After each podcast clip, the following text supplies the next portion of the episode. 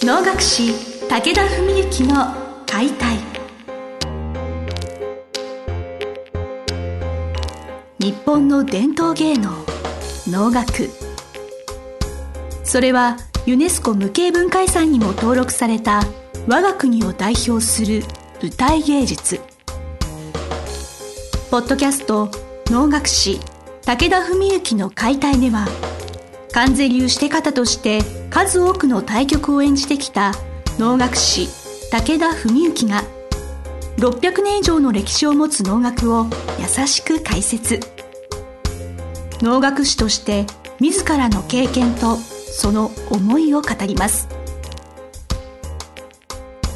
今週も始まりました。志を手紙にしたため皆さんの心へ届ける武田文幸の解体司会進行の小菅圭一です。文幸先生本日もよろしくお願いします。よろしくお願いします。前回がですね白熱のバスケ時代のまああの思い出エピソードトークということでなんかちょっと今回も引き続きその青春時代のお話もちょっとお聞きしたいと思ってるのですが、はい、実はですねちょっと私も前回コメント挟もうか躊躇したんですけれど私あの生まれも育ちも渋谷区でして上原小学校上原中学校と公立の上原中学校だったんです、なるほど、はい、でその時の中学時代が「スラムダンク全盛期で、はいはいはい、まあ、バスケをやってる同級生がたくさんいたそれがやっぱ上原中学校のバスケ部だったわけなんですけれど先生のそのライバルたちにも上原中学校のはい上原中学校もありましたし、はい、いやだからそうか原宿外苑中学とか嫌に詳しいなと思ったんですけど、はい、それでご存知だったんですね。すえ上原もですから大概の学校の体育館に行ってますよ渋谷は。じゃあもう先生も上中にいらっしゃったんですね、はい、もしかしたら、はい、あの上原も行ったんじゃないかな多分。なるほど。僕らの代の時はね代々木が割と強かったですね、はい、あと原宿にやっぱり一人すごいうまいガード兼キャプテンみたいな人がいたのと、まあ、外苑もまあまあ強かったんですけども外苑は前回の時の話で強豪って言ったんですけど、はい、その辺もねだから後で思うとすごいなと思うのが初めて当たった時は外苑全然強くなかったんですよ正直言って、はい、だけど3回の大会の3回目ぐらいではやっぱりそれなりに強くなってたんですよね。だその辺がやっぱり指導者の一つのなんかあるんだろうなっていうのは思って。で多分僕が思うに僕らの代をその外苑中学の先生がベスト4へ持ってけたって言われるところはもちろんその戦術的なことや僕とかエースやキャプテンの育て方ももちろんあるんでしょうけど僕は多分想像するには戦術面とあと底上げだと思うんですよね。我々の代のチームは最終的に17人だったんですけどやっぱり前回の最初に言いましたその主力の3人のうち1人が欠けると非常にゲームが進みにくいという厳しい状態になるような感じだったんです。だから3人と45番目の選手に差があってその45番目とまた6番目以降の選手の間にも差があってっていうんでそこでやっぱりこう人数はいるけど1人かけると一気に戦力ダウンみたいになったそういうのを多分うまい先生が教えると、まあ、代わりに出せる選手が多分バーッと増えるんだと思うんですよね。選手の層の厚さみたいなところってくるんです、はいはい、そういうことだと思うんですけどね多分。あちなみにですねあこれ言っていいのかな？まあ別に隠すことでもないと思うんですけど、はい、例の歌舞伎の海老蔵君と菊之助君は同級生でしてね、はい、えー、小中高同級生なんですけど中学2人ともバスケ部だったんですよ。えということは一緒に部活動されてたんですやってました。そういうご縁もあったんです、はい、同級生ってことはなんかそれとなんかお聞きしてたんですけど、はい、ただ、えっと、海老蔵君の方は彼はでも本当にすごい人でそういう意味では、はい、えっと結論から言うと中2のその秋の新人戦の時はレギュラーで彼は出たんです、はい、渋谷区優勝した時は5人のうちの1人だったんですよ。そうなんですで何が彼はすごいかっていうと1年の時中1の時は歌舞伎がすでに忙しくて4回しか練習に出れなかったんですよバスケ部の公式の練習に。それで中2の春から結構時間ができて部活にも出れるようになったんですね。で僕らと同じく多分朝とか放課後とかに集中的に練習して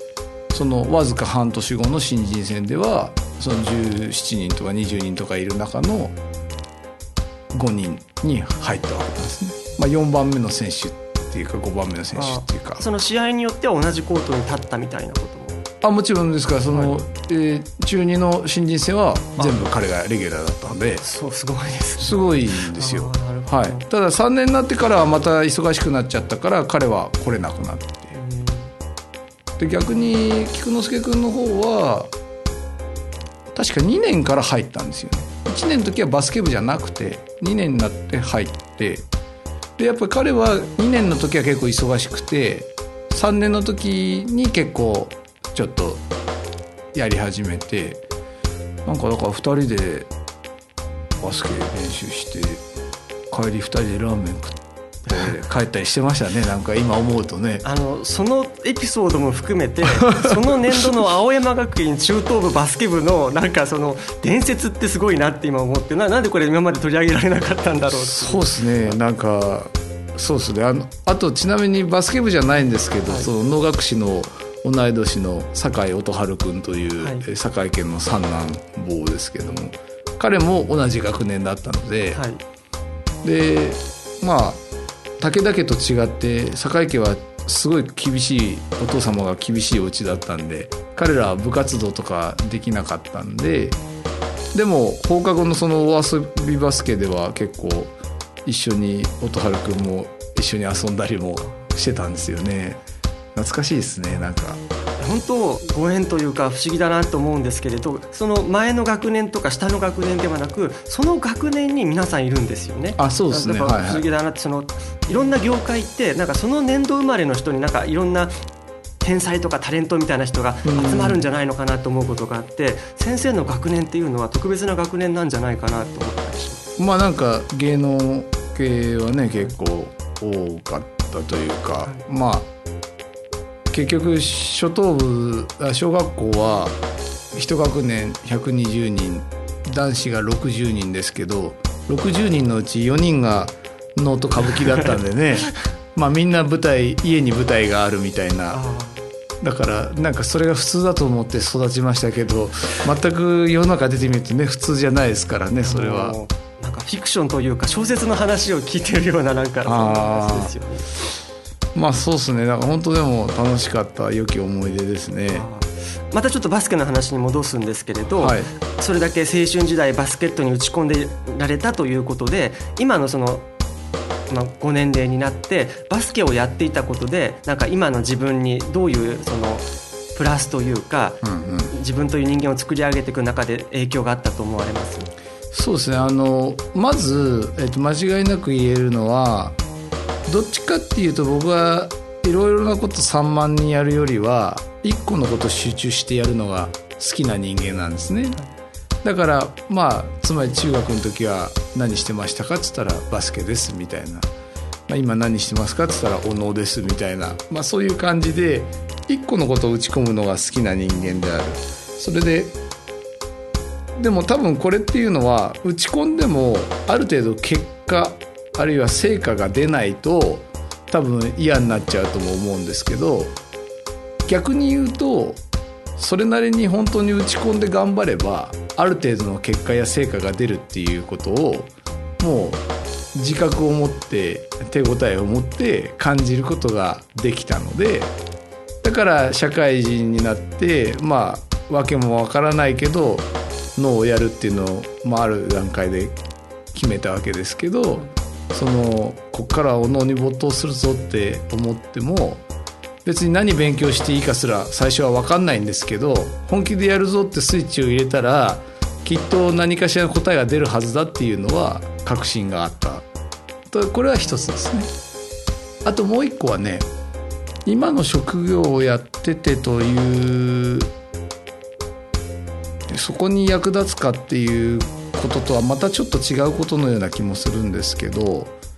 すごく自分の中で大きく残ってるこれは人間関係というかコミュニティのことですけどもね、はい、高校でもバスケは僕は続けたんですよ。ただ実はその17人いた僕の学年のバスケ部だった人はみんなもちろん高等部に行ったんですけどもその高校で中学から続けたのはキャプテン長田君と僕の2人だけだったんですよ。で他はみんな辞めちゃったんですよでまあ高校のバスケ部はまあちょっといろいろそういう問題というかあの環境的な問題もあって人とかっていうことじゃなくてねそもそも練習場が週に12回体育館を半分でしか使えなかったりとか、まあ、そういうだから物理的にこう大人数受け入れられるクラブじゃないような環境があったんで、まあ、そこも多分厳しかったと思うんですけどでその高1で入ってった頃は、まあ、僕も、まあ、本当イケイケどんどんなもう超体育会系な性格だったもんですから、まあ、ちょっとや外でねそういう風なちょっと相手にされないからとかほっとかれたからって言って辞めるやつはもうみんな辞めりゃいいとか言って言ってたんですよ僕もね。はい、でまあ本当みんな辞めちゃったんですけどでそれが本当高2の途中ぐらいである時期にまたそのバスケ部じゃない人も含めてみんなで結構バスケをね遊びでやったりするようになった時にまあ例えばバレー部とか元バスケ部とかでもみんなやっぱうまいわけですよ結構。でああこの人たちみんなバスケ続けてもしバスケ部に来てたりバスケ続けてたりしてくれてたら相当強かったんじゃないかなと思って。ですからまあ当時は来るもの拒まず去るもの追わずっていうね感覚でやればいいやって思ってたんですけどやっぱり人っていうのもやっぱり力だしそういう人たちともうちょっとこう共存してバスケはみんな好きなわけですから一緒にねこうやるっていうことができたらよかったななんて思ってこれってでも大人になって社会出ても全く同じじゃないですか。だから例えば能楽師を志している人間がいてまあ僕らの世代はそもそも辞めるとかって選択肢はあんまりなくて道選んでますけどまあ今さまざまな理由からね途中で修行断念する子もいるしでそれはそんなやつは辞めりゃいいって言うのが普通だと思うんですよ厳しい社会。でもちょっと救ってあげれば続けられるんじゃないかなとかね、まあ、あるいは国学院の今サークル指導してても、まあ、結構やっぱり1学年に1人ぐらいは続かないで辞めちゃう子がいるんですけどもそういう子たちもねなるべく事前に手を打って悩み聞いたり、えーね、時に、まあ、知った激励すれば続けるっていう子もいるっていうかね。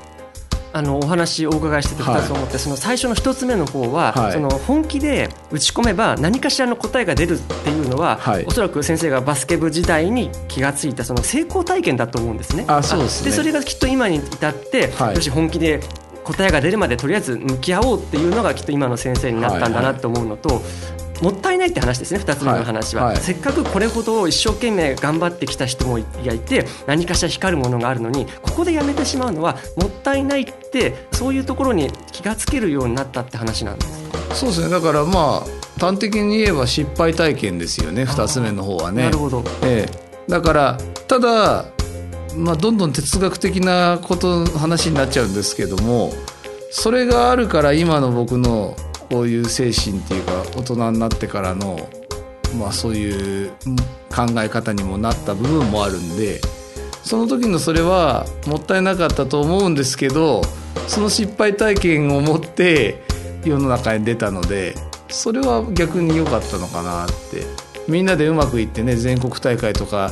行ったらそれは多分素晴らしい思い出にはなるんだけど逆に成功したまま進むことになるじゃないですか。だからそれは外苑中学の先生の話の通りでじゃあベスト4まで行ってもあるいは全国大会出ても下手すると燃え尽きちゃうかもしれないしおのやってないかもしれないですよねそういう方に行ってたら。だから今の自分において後悔とかそういうものがあるってこととは違うんですけどすごい学ばせてもらいましたよね。まあ、小菅さん今すごいうまいまとめをしてくれたんで そう成功体験と失敗体験ですね確かに。なるほど。それが何でしょう？おそらく気がつける人と学べる人っていうのは多分別の環境でも学べると思うんですね。それが陸上部やサッカー部でも同じような成功体験と失敗体験が多分そうだと思いますね。やっぱその通じるものなんかいかにその10代のいわゆる多感な時期にそういう人間ってものを洞察する力みたいなものが身につけられたんじゃないかななんて思いながらお話を伺いそうですね。まあ中学はねなんせ3学年で63人いましたからねバスケ部、まあ、小菅さんおっしゃったように大ブームになった時ですから、はい、2つ下は31人とかいたんで。増えましたね、はい。なるほど。なんかということも踏まえて能楽師武田文幸という人をちょっと見てもらえるとそうですね。一面も見えるのかなと思いました、はい、はい、今回はちょっと2回にわたってちょっとバスケ部時代のお話を聞くというちょっとシリーズでございました。先生どうもありがとうございましたありがとうございました。本日の番組はいかがでしたか？番組では武田文幸への質問を受け付けております。ウェブ検索で武田文幸と入力し検索結果に出てくるオフィシャルウェブサイトにアクセスその中のポッドキャストのバナーから質問フォームにご入力くださいぜひ遊びに来てくださいね。